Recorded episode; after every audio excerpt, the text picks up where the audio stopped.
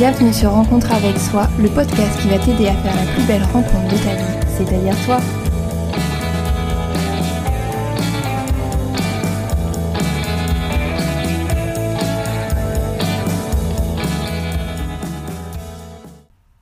Et bonjour à toutes et à tous, j'espère que vous allez bien. Aujourd'hui, j'ai invité Bérénice. Donc, euh, coucou Bérénice, je vais te laisser te présenter. Salut Clémence, bonjour tout le monde. Euh, donc moi je m'appelle Bérénice, je suis euh, kinésiologue et aromathérapeute et euh, je suis aussi l'auteur du livre Et si les fleurs de bac m'étaient comptées. Oui, oui, oui. Vous avez dû le voir passer justement sur mes réseaux parce que de temps en temps bah, j'aime bien utiliser. J'ai été la première, première fan, non je rigole, c'est pas vrai. Mais en gros, en gros j'ai beaucoup accroché à bah, cet ouvrage. Si tu veux, tu peux nous en parler un petit peu. Ça serait super. Oui, tout à fait. Euh, alors, j'ai écrit un livre sur les, élixirs floraux de Bach. Euh, comment, pourquoi? En fait, tout à fait par hasard. C'était un rêve d'enfant euh, d'écrire un livre. J'avais vraiment cette envie-là. Et je ne savais pas comment faire parce que commencer une histoire et lui donner un déroulé, etc., ça me paraissait un petit peu complexe. Et un jour, à la suite d'une conférence sur les fleurs de bac, euh, une amie m'a demandé en fait de faire une petite synthèse parce que j'ai tendance à parler beaucoup et donc apparemment on a tendance à ne pas pouvoir prendre de notes.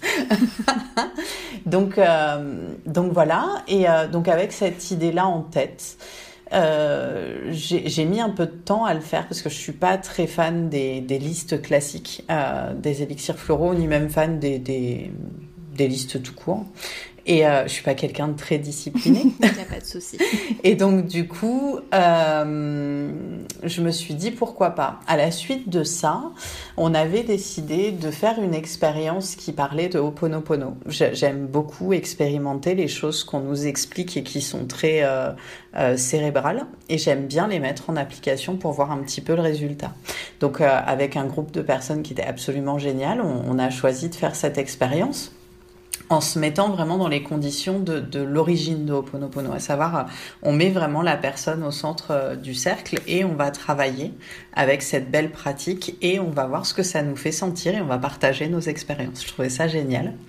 Et quand ça a été mon tour, en fait, de me mettre au centre de ce cercle, euh, cette phrase qui tournait toujours à l'intérieur de moi euh, m'est venue, qui disait euh, euh, vous, ne m'aimez que parce que vous ne me connaissez pas. Si vous êtes capable de m'aimer, c'est parce que je vous montre de moi ce que je veux que vous voyez de moi. Et donc, forte de cette expérience-là, et avec cette phrase qui tournait à l'intérieur de ma tête, euh, je me suis couchée un soir avec une bonne migraine.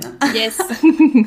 et je me suis dit, bon, bah, quitte à ne pas dormir, autant faire cette espèce de rétrospective sur les fleurs de bac de, que je n'ai pas du tout envie de faire.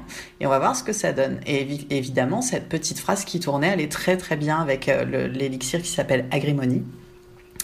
Et euh, je me suis dit, bah tiens, pourquoi pas ne, ne, pas commencer avec cette petite phrase. Et en fait, s'en est suivi une petite histoire et je me suis dit que petit à petit, ce serait plutôt une bonne chose, en fait, d'en faire des histoires de ces élixirs. Après, il faut savoir que moi, dans ma façon de percevoir les fleurs, naturellement, elles avaient déjà cette histoire. La façon dont je parlais des fleurs était déjà très imagée. Je suis très, euh, je vais avoir le flacon de la, fleur dans les mains et euh, vous raconter que Gors, il est plutôt renfrogné, plutôt boudeur et que euh, il est comme ça parce qu'en fait, les, les choses l'ont dépassé, elles l'ont submergé, c'était beaucoup trop fort pour lui et je vais lui prêter euh, euh, le costume d'un motard qui euh, se balade sur la route 66 parce qu'en fait il aime être tout seul parce que la compagnie c'est compliqué pour lui parce qu'il aime pas partager, etc. Donc au, final, il y avait quelque chose d'assez évident qui m'a saisi au moment de commencer à écrire. Et c'est qu'à la fin de, je pense, la trois ou quatrième fleur que j'ai commencé à me dire, mais en fait, ça pourrait faire un livre. Et ce serait super. Parce que je trouve que le, fait de se lier profondément à l'histoire d'un remède, en fait, nous permet vraiment de l'imager, de discuter, de converser avec lui. Et du coup, ça rend la, la, la similitude avec notre histoire plus simple. Ça nous permet de vraiment posséder euh, ce remède-là et, et, du coup de, de, pouvoir le laisser rentrer plus librement dans nos vies et dans ces endroits qui nous font, euh, qui nous font souffrir. Mm-hmm. Voilà. Et, euh, et, du coup, j'ai continué comme ça, allègrement. Et, petit à petit, c'est devenu un livre. Voilà. c'est vraiment top. Et euh, En plus, euh, ton livre est accompagné de cartes. Et donc ces cartes, justement, on peut les utiliser pour le développement personnel, pour avoir son petit message, pour... Hmm. pour voilà, c'est ça, en fait. Donc c'est vraiment un outil qui est complet, quoi. Oui, c'était important pour moi de rajouter un outil qui soit euh, préhensible. J'avais vraiment envie de travailler. Euh, d'ailleurs, tu les as, les cartes, tu les as touchées. Elles ont un, un pelliculage particulier. Euh, tout doux. ça s'appelle du soft touch. J'aime beaucoup moi ce nom, j'ai trouvé ça hyper mignon. Et j'avais envie vraiment de, de travailler avec l'enfant intérieur. C'est pour ça que j'avais besoin de cet outil de préhension. C'est pas quelque chose euh, qu'on attendait forcément sur les fleurs de bac, même s'il en existe déjà, hein, d'accord, en thérapeutique, on a déjà des, des, des oracles euh, ou, ou, des simplement des jeux de guidance qui vont avec les fleurs de bac, mais j'avais vraiment envie que les personnes, pour pouvoir travailler sur eux, puissent avoir accès à la fleur qui, qui s'incarne dans leur, dans leur journée, dans leur soirée, dans leur semaine, dans, dans telle problématique, en fait, puisse se servir de quelque chose de joyeux. Et c'est pour ça qu'il existe ce jeu de cartes. Et donc, il est assez euh, particulier puisqu'il n'a pas d'illustration, parce que c'était important pour moi que l'énergie qui ressorte de la carte soit seulement l'énergie de l'élixir et la guidance qu'il portait. Comme ça, on peut s'en servir effectivement, comme tu disais, comme un message. On peut s'en servir euh, pour déterminer la fleur qui est à lire aujourd'hui. J'ai quand même cette tendance particulière d'avoir écrit un livre, mais qui n'est pas fait pour vous conseiller de prendre la fleur obligatoirement. Moi, j'aime euh, garder cet axe de, en fait, la prise de conscience, le déclic en soi est bien souvent suffisant. Le fait de tourner son œil intérieur sur ce qui a besoin d'être mis en lumière est bien souvent euh, suffisant, ou en tout cas un pas suffisant pour pouvoir entamer le travail qu'on a à faire. Et, euh, et du coup, l'idée effectivement de ce livre, c'est vraiment de prendre conscience qu'on va pas forcément l'utiliser pour choisir les fleurs qu'on prend. On peut aussi, hein, évidemment, c'est pas le problème, mais ça n'est pas sine qua non en fait à son utilisation. Oui, totalement. Vraiment, moi j'aime beaucoup cet outil et dès que je prends, dès que j'ai mm. envie d'avoir un petit temps pour moi, pour euh, voilà, bah, c'est ce que je vais mm. utiliser. Euh, je le montre pas à chaque fois sur les réseaux, mais c'est vrai que c'est quelque chose que j'utilise quand même euh, assez souvent. Et, et mm. vrai, vraiment, c'était un coup de cœur quand quand bah, genre c'est par les réseaux que je t'ai que je t'ai connu. Et euh, ça a été vraiment tout de suite un coup de cœur de genre me dire mais c'est génial en fait ce qu'elle fait, euh, j'adore. Et, euh, et vraiment puis en plus ça bah, ça va bien avec un peu ce qu'on va parler aujourd'hui mais tu sais genre justement ça permet de se rencontrer, de comprendre des fois un petit peu le petit la petite chose qui tu sais le petit grain de sable dans ta journée et tout en mode mm. ah mais c'était ça. Donc donc je trouve ça ouais. Vraiment top. Pour euh, rebondir justement euh, sur les fleurs de bac, comment t'es tombée en fait dans les fleurs de bac et l'aromathérapie Genre, est-ce que ça a été euh, quelque chose qui t'a attiré Est-ce que c'est bah, justement une façon de toi, t'avais besoin d'avoir un outil pour toi? Mmh. Bref, voilà, un petit peu raconte-moi ton histoire par rapport à l'aromathérapie et fleurs de bac, je vais y arriver Alors, par, rapport aux fleurs de bac euh, et à l'aromathérapie, en fait, c'était assez simple. Elles étaient comprises dans ma formation de kinésiologue, en fait. du moins, les fleurs de bac étaient comprises. Euh, et, et, et, elles m'ont tout de suite attirée parce que dès l'instant qu'on a commencé à parler de ces fameuses listes, euh, on prend Crab Apple parce qu'on fait des cauchemars, qu'il y a une histoire de besoin de contrôle, etc., etc. Moi, très vite, euh, j'avais cette sensation, je voyais se dessiner des choses en fait. Et j'aime, je suis quelqu'un de très imaginatif, donc forcément, ça m'a plu très vite. Je me suis sentie happée très vite. Et les élixirs floraux, en règle générale, m'ont beaucoup plu. Les fleurs de bac en particulier parce qu'elles ont vraiment cette structure de personnages en fait, d'ambiance, d'endroits, etc. Il y a d'autres élixirs avec lesquels je travaille que j'affectionne tout particulièrement, mais eux ne vont pas forcément avoir cette histoire-là en fait. C'est un peu différent, elles ont une, autre teneur. Je les aime tout autant, mais c'est vrai que j'ai un lien différent avec elles en fait. Euh, L'aromathérapie, c'est encore une autre histoire parce que pour le coup, c'était proposé dans ma formation, mais moi, j'aimais pas les huiles essentielles. Ok. j'aimais pas. j'aimais. Ouais, c'est rigolo quand on sait à quel point je les aime aujourd'hui et à quel point elles me parlent. Euh, le, le, truc, c'est que j'ai choisi de faire ce module parce qu'à l'époque, on, on, te parlait de d'un certain nombre d'heures en mm. fait pour pouvoir être pris en charge par les mutuelles quand ton métier serait reconnu par les mutuelles, etc. Et kinésiologue, c'est toujours encore compliqué d'être reconnu par ça. Mais à l'époque, on te vendait ce cours-là pour pouvoir continuer à, parfaire tes heures. Et, euh, et, du coup, bon, je me suis dit pourquoi pas. Euh, au pire, je fais mes heures et, et je ne m'en servirai pas, mais au moins j'aurai mon quota d'heures. Et, et j'aimais pas les huiles essentielles parce que c'était méconnu, que je trouvais que on, nous mettait dans les mains quelque chose qui avait quand même beaucoup de contre-indications. Mhm. Je suis assez, euh, je suis même trop rigoureuse avec les contre-indications. Et du coup, euh, je, je, partais du principe que c'était vite dangereux en fait de mettre ça dans les mains de jeunes thérapeutes et de tout un chacun, puisque au jour d'aujourd'hui, tu peux aller dans n'importe quelle pharmacie acheter tes mélanges tout faits ou euh, des unitaires qui ne sont pas en plus très bien conseillés. Donc, euh, donc voilà. Et, euh, et en fait, j'ai eu la chance euh, d'avoir une prof qui était absolument prodigieuse, euh, qui voyait les huiles comme moi je voyais les fleurs. Et donc forcément, très vite, ça a matché. Et, et, et, du coup, très vite. Alors, ce qui est particulier, c'est qu'elle nous faisait passer les huiles pour qu'on les sente en fait. Pour pouvoir comprendre en fait de ce qui se dégageait des huiles essentielles. Et moi, je, je trouvais que toutes les huiles sentaient mauvais. En fait, elles sentaient trop fort. Elles, avaient une odeur dérangeante et, et tu sens les, les composés biochimiques et, et oh fouf, c'était vraiment très particulier. Je, je m'attendais vraiment pas à ça. C'était une vraie découverte. Et euh, c'était hyper cocasse comme moment. Et est arrivé, euh, il y en a deux dont je me rappelle vraiment, le Ravensara aromatica, mm-hmm. qui, qui, est une huile euh, dont, dont, je pourrais parler pendant des heures euh, tellement son histoire est rigolote, et le santal. Et ces deux huiles-là avaient quelque chose de particulier qui ont retenu mon attention et où là je me suis dit oui, il y a vraiment quelque chose à faire avec ça. Il y a vraiment euh, une, histoire à entendre derrière tout ça et pourquoi pas. Et, et cette prof est partie sur ces histoires en fait. Elle nous a parlé d'abord de toutes les propriétés, euh, contre-indications, voies de euh, d'absorption, etc. Le, le, le, le, cours classique que tu peux voir, euh, j'imagine, dans beaucoup de cours d'aroma, et, et, très complet et très très, euh, j'ai pas le mot là tout de suite qui me vient, mais bon, très strict ouais. en tout cas. Et, euh, et un jour, et, et elle, dans, dans le, le, courant de sa formation, elle nous ouvre, euh, je crois qu'elle nous parlait de la carotte à ce moment-là, de la carotte sauvage qui, qui sent très particulièrement mauvais. Moi, je, je, je, je, ne suis pas sûre d'avoir déjà conseillé la carotte à quelqu'un qui m'a dit ah, mais j'adore son odeur. C'est absolument impossible. Ça, ça sent la terre, ça sent la c'est une odeur vraiment très particulière. C'est une belle, c'est une belle huile, mais elle a une odeur très très particulière. Et euh, par contre, elle a des applications absolument géniales. Et elle nous parlait de cette carotte qui était une personne très euh, euh, très euh, défini, qui, avait des cheveux roux et, qui était un, un, vrai bout en train, qui possédait la pièce quand elle entrait, etc. Et là, d'un coup, tu vois, il y a quelque chose en moi qui s'est ouvert et je me suis dit, non, mais là, faut que je plonge là-dedans. C'est évident qu'il y a quelque chose qui se joue à, euh, à cet endroit-là. Et, et en fait, tout son cours, elle faisait ça. Tout son cours, elle personnifiait les huiles.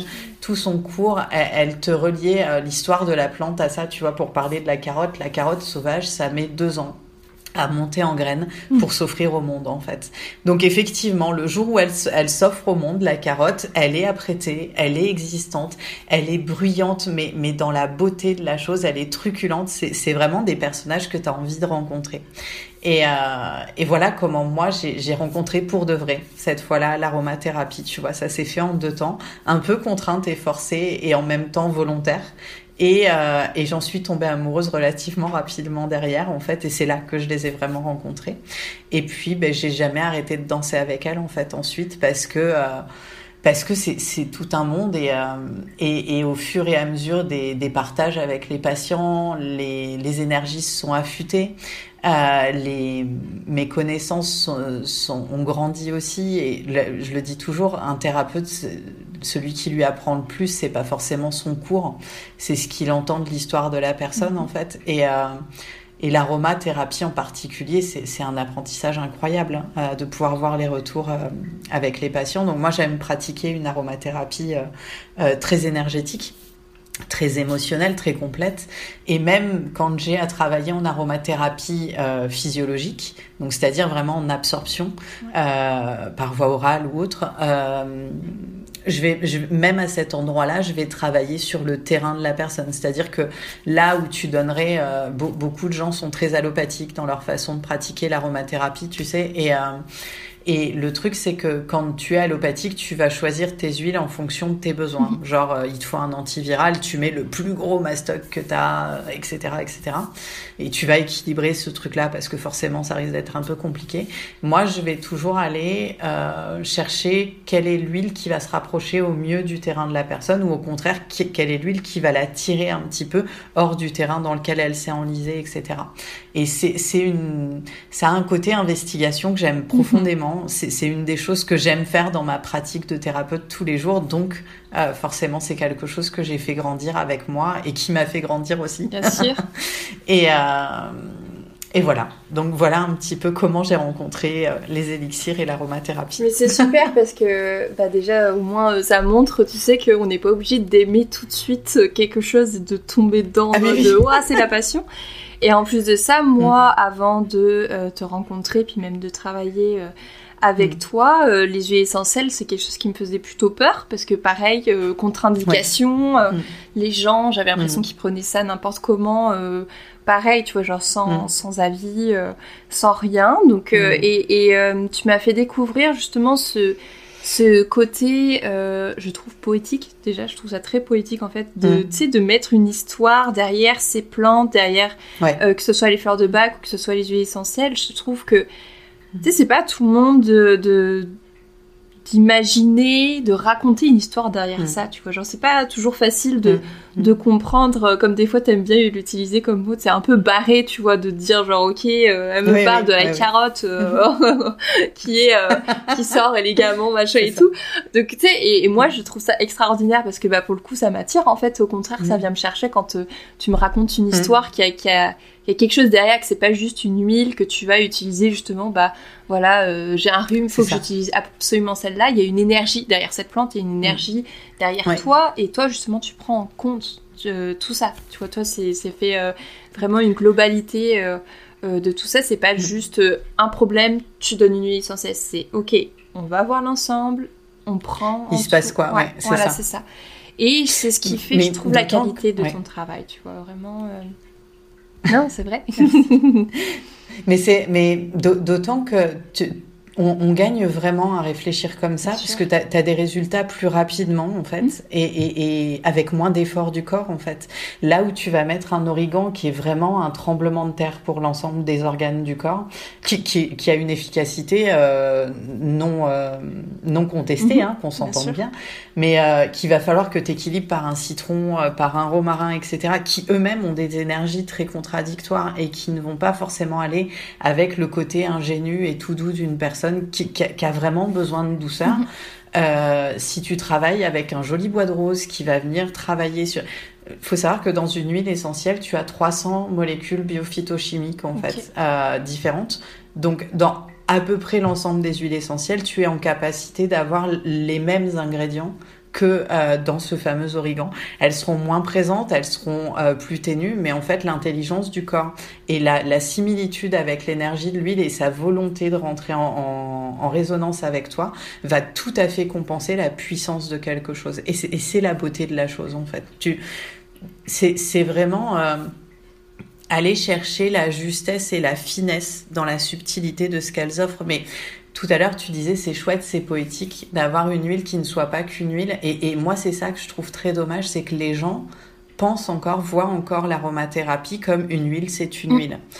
Dans mon monde à moi, une huile essentielle, c'est comme avoir distillé l'âme d'une plante. Mm-hmm. Il, faut quand même se rendre compte des proportions. Tu vois, la, la rose de Damas, beaucoup de gens disent ah non, moi j'en utilise pas, c'est cher. Oui, c'est cher parce qu'il faut 4 tonnes de pétales de rose de Damas pour avoir un millilitre, un millilitre pardon, d'huile essentielle. Euh, J'ai regardé la bergamote hier, il faut 500 kilos de peau de bergamote pour faire, euh, je crois, un litre. Je vais te dire des bêtises. Oui, un litre, je crois, d'huile essentielle de bergamote. À vérifier, mhm. vraiment là pour le coup, voilà. Mais euh, on n'a pas ce respect-là de ce qui s'offre en fait. On, a, nous, on a le produit fini, et je trouve qu'il y a vraiment un intérêt à aller chercher en fait un peu l'histoire des huiles. Mais tu sais, euh, ce côté je tombe pas en amour. Moi, je suis très comme ça. Je, je, suis assez sauvage et donc du coup, je ne tombe pas facilement en amour avec les choses parce que je m'en méfie beaucoup. Mhm. Et euh, alors d'abord, pour ce qui est de l'aromathérapie, à partir du moment où vous êtes avec un professionnel qui connaît bien ses huiles et qui, lorsqu'il ne les connaît pas, saura aller chercher ses composants et donc connaissant les, les, contre-indications des composants, euh, connaîtra les contre-indications de l'huile en question, euh, vous êtes en, totale sécurité. Il n'y a aucun problème en mhm. fait. Simplement, effectivement, il faut tomber sur quelqu'un qui soit euh, compétent dans son domaine tout simplement. Euh, en dehors de ça, tu vois, moi par exemple, je n'aimais pas la sophrologie, par exemple, mhm. avant de rencontrer euh, la sophrologie incarnée dans le travail de quelqu'un qui vraiment respire son travail. Je n'aimais pas la naturopathie avant de rencontrer la naturopathe qui euh, avait vraiment cette, cette, profond, cette profonde volonté, tu vois, de, de, comprendre les choses, etc. Donc je me suis rendu compte que au lieu d'être sauvage, en fait, j'aimais juste les pratiques quand elles étaient pures, en mhm. fait, et quand elles avez euh, cette, euh, ce côté très naturel en fait dans les choses. Et, euh, et les huiles essentielles du coup c'est pas étonnant que ça ait été la même type de rencontre tu vois. Il y, a que quand on a été vraiment dans l'essence même de l'essentiel sans mauvais jeu que je me suis vraiment que je suis vraiment tombée en amour de ça quoi. Voilà. Ouais non mais c'est c'est c'est vraiment chouette ce que tu dis. Et, et en fin de compte c'est juste aussi ramener je trouve de l'humanité en fait aussi dans dans le soin. Euh, euh, peu importe le thérapeute. Mm. Et euh, du reste, mm. je fais juste une petite parenthèse, mais ne pas hésiter à changer de thérapeute quand on voit que c'est un peu bancal. Il y a des. Enfin, moi, je sais qu'en France, il y a le titre RNCP pour mm. la sophrologie. Je sais pas si c'est pareil pour pour la kinésio, l'aromathérapie, etc. Mais pas hésiter à regarder quand même la formation de la personne. Si c'est du bouche à oreille, bah, c'est cool aussi parce que ça peut être justement un gage un peu aussi des fois de qualité, euh, peut-être pas tout le temps, mais quand même. Et pas hésiter justement à voir s'il y a cette connexion avec le thérapeute et donc pas hésiter à. C'est ce que j'allais dire. Le feeling avec le thérapeute est profondément important selon moi aussi. Euh, c'est vraiment quelque chose à prendre en compte. Mm, totalement. Et il faut mm. pas hésiter à changer. Je trouve que c'est important parce que bah, que ce soit pour le thérapeute comme pour euh, la personne qui vient consulter. Mm moi ça m'est déjà arrivé, c'est d'avoir une personne qui vient et tu sens que c'est ça va pas le faire. Puis c'est ok, tu vois. Souvent déjà mm. les deux parties mm. le sentent, donc souvent la personne elle va pas mm. revenir d'elle-même. Mais si en tant que thérapeute, moi je sens que je suis pas la personne adéquate pour accompagner cette personne, je vais aller la rediriger en disant bah écoute, là-dessus, je préfère te rediriger parce que je considère que c'est pas assez. Enfin, c'est pas moi qui vais t'apporter le mieux en fait. Euh. Je suis pas la bonne personne. Mais moi, je, le fais aussi ça. Et ça, justement, je trouve que c'est aussi un bon un bon truc euh, de, de qualité de thérapeute parce que si tu prends n'importe qui euh, juste bah, juste pour avoir l'argent hein, qui qui est à la fin bon c'est pas c'est pas fou c'est pas pour rien moi que j'ai quitté les soins infirmiers c'est totalement totalement pour ça. C'est que je n'avais pas le temps d'écouter les gens, que justement tu leur donnes juste des médicaments par rapport à leurs problèmes physiques, point. Tu vois. Et moi, ça, ça me convient pas. Et c'est pareil que toi, tu vois, genre, j'aime voir les choses dans la globalité et euh, hmm. bah, avoir de l'humanité là-dedans, juste se poser, écouter, juste la personne pouvoir qu'elle puisse se, déposer dans ton cabinet, que ce soit en consultation, même en mm. vidéo euh, conférence ou autre, c'est genre juste leur laisser cet mm. espace-là, c'est déjà tellement énorme, c'est déjà... Mm. Alors je sais plus, il me semble qu'il y avait bien un pourcentage, c'est genre 50% passe par justement ce, le côté euh, écoute et, euh, et psychologique, etc. pour pouvoir guérir d'une maladie ou pour pouvoir améliorer sa condition, tu vois. Et c'est ce que je suppose tu fais aussi toi en consultation. Les personnes, peut-être au début, viennent justement pour que tu leur dises ah bah prenez telle huile essentielle, machin et tout. Puis en fin de compte, elles se rendent compte que derrière il y a d'autres choses, quoi. C'est pas juste. Ah oui, oui, de toute façon, un, conseil d'huile essentielle, il, vient toujours à la fin d'une discussion chez moi, si tu veux. On, va En plus, bon, étant kinésiologue, je teste mhm. à la fin, tu vois.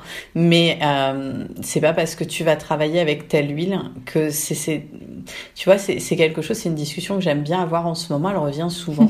Tu, tu, peux incarner telle huile dans la façon dont tu vis les choses. Tu vois, être plutôt dans de la lutte et avoir besoin d'un laurier, tu vois, ou des choses comme ça pour te redresser parce que vraiment tes limites ont été mises en, en ont été prises à défaut, quoi. Et, euh, et, et, et, vraiment être dans cette espèce de rage et d'envie de, de, de te redresser, de reprendre ta stature, de te reverticaliser. Et tu, donc, tu vas discuter avec cette personne qui t'amène cette problématique-là dans sa, dans sa démonstration, on va dire. Mais quand je dis ça, il n'y a, pas de côté péjoratif du tout. Hein, c'est juste dans ce qu'elle affiche, en fait.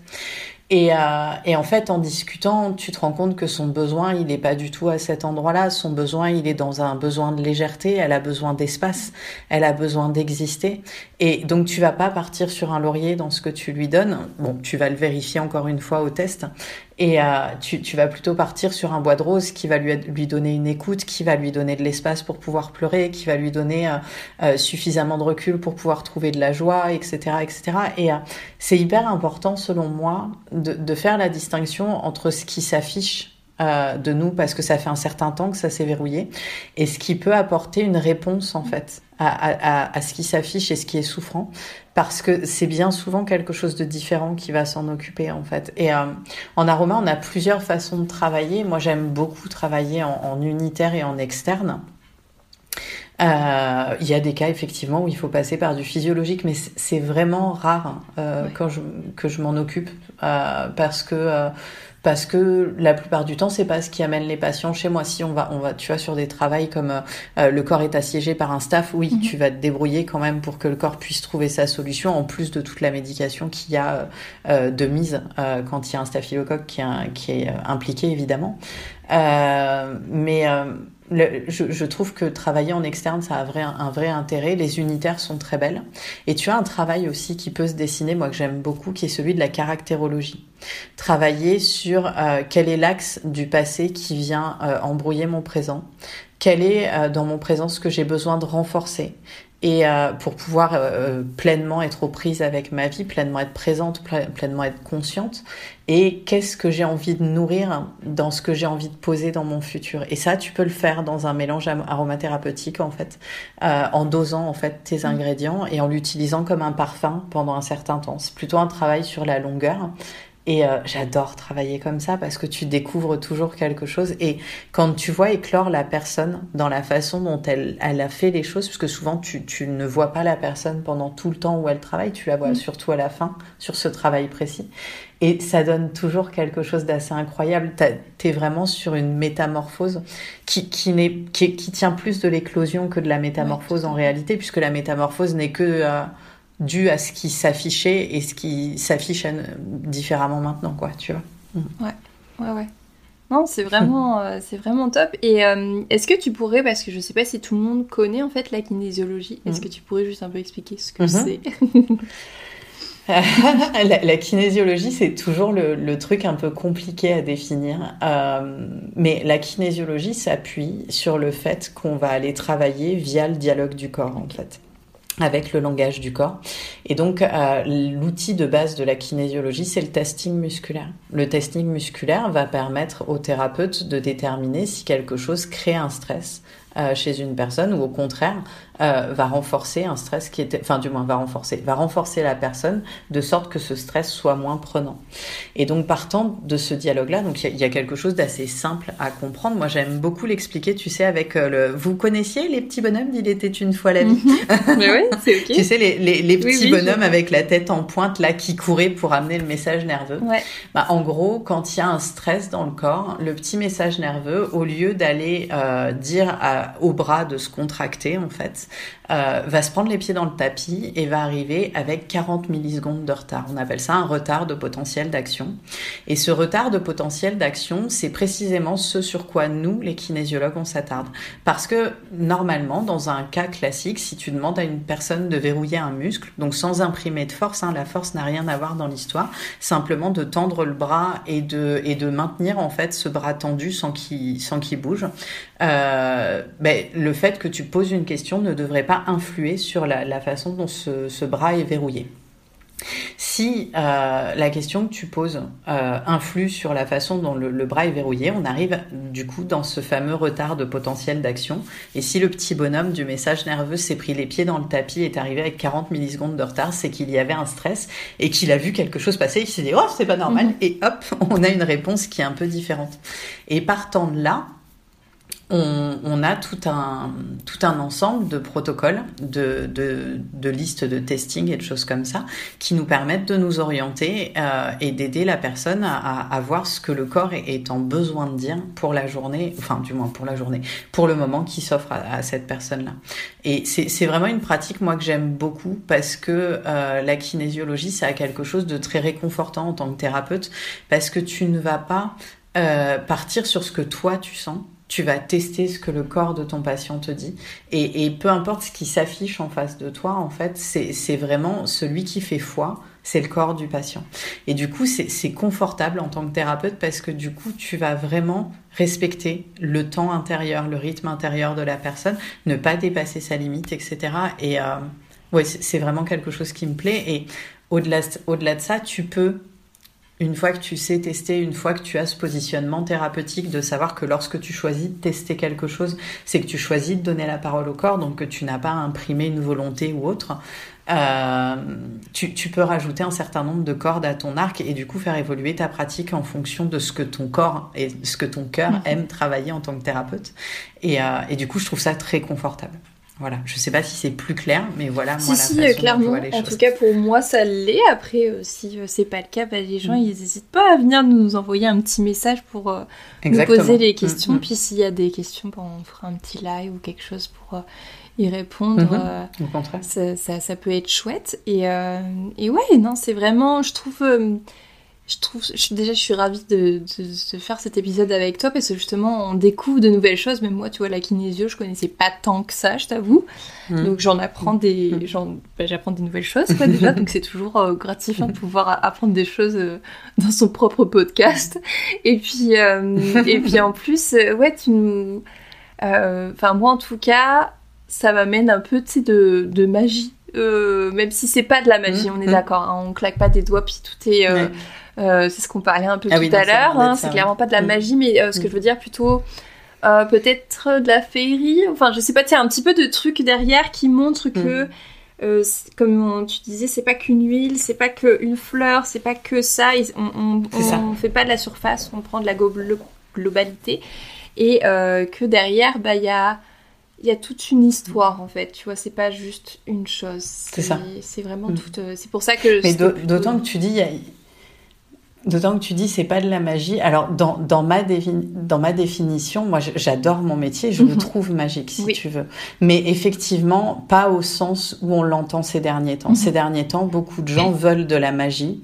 Et clairement, effectivement, c'est pas du tout de cette magie-là qu'on parle. Mais pour moi, le fait de reconnecter avec l'intelligence du corps, le, fait de rentrer en communion avec l'énergie des huiles ou des élixirs et de prendre conscience de la beauté de ce que la nature a mis à disposition de l'homme pour mhm. qu'il puisse continuer à expérimenter, euh, le fait de, de, laisser la place à quelque chose qui d'ordinaire n'en a pas, pour moi, ça tient d'une magie qui est belle, qui est simple, et qui est très très galvaudée par les temps dans lesquels on vit en ce moment.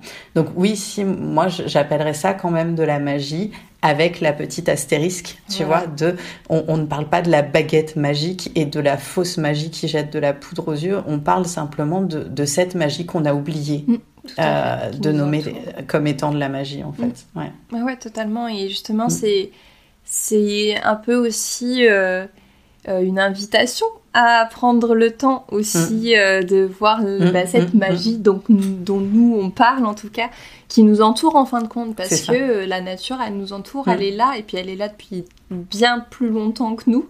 Euh, et elle sera bien plus longtemps que nous, là, après nous. Mm, mm. Donc clairement, prendre le temps justement et de, de respecter, de d'avoir de, la bienveillance envers notre environnement. Je trouve aussi que ça fait un beau message bah, de fin, de conclusion finalement en fait. Je trouve que ça fait, euh, ça conclut bien euh, cet épisode-là, que vraiment on parle de plantes euh, et, de comment toi tu mm. les, les, les manipules, si je peux dire ça comme ça. Enfin, tu les, tu les amènes et tu Moi, les je dis utilises. souvent que je danse avec Voilà. elle. ouais. Bah, comment tu Mm. danses avec elle et moi Mm. je trouve euh, bah, que tu m'as bien emmené Mm. dans ta danse aussi. J'ai dansé avec toi.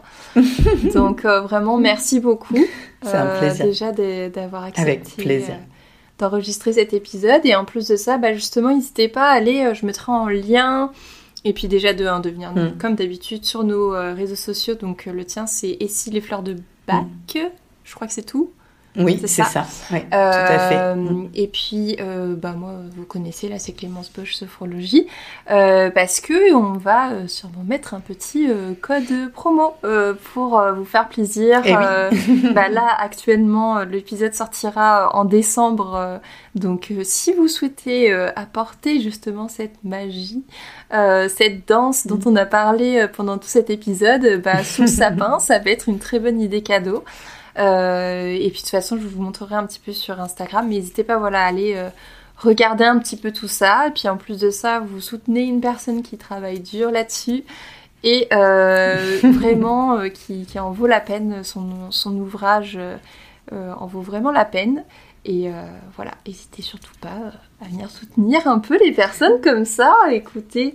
Donc voilà, merci encore Pérénice pour d'être venue. Merci à toi, c'était un, un vrai beau moment. C'est un, un vrai beau moment de partage. euh, J'aime beaucoup le format podcast que je connaissais pas et euh, je suis contente de le, de le, de le découvrir comme ça. C'est tout câlin, tout doudou, c'est c'est super agréable. Avec plaisir. Donc merci. Merci.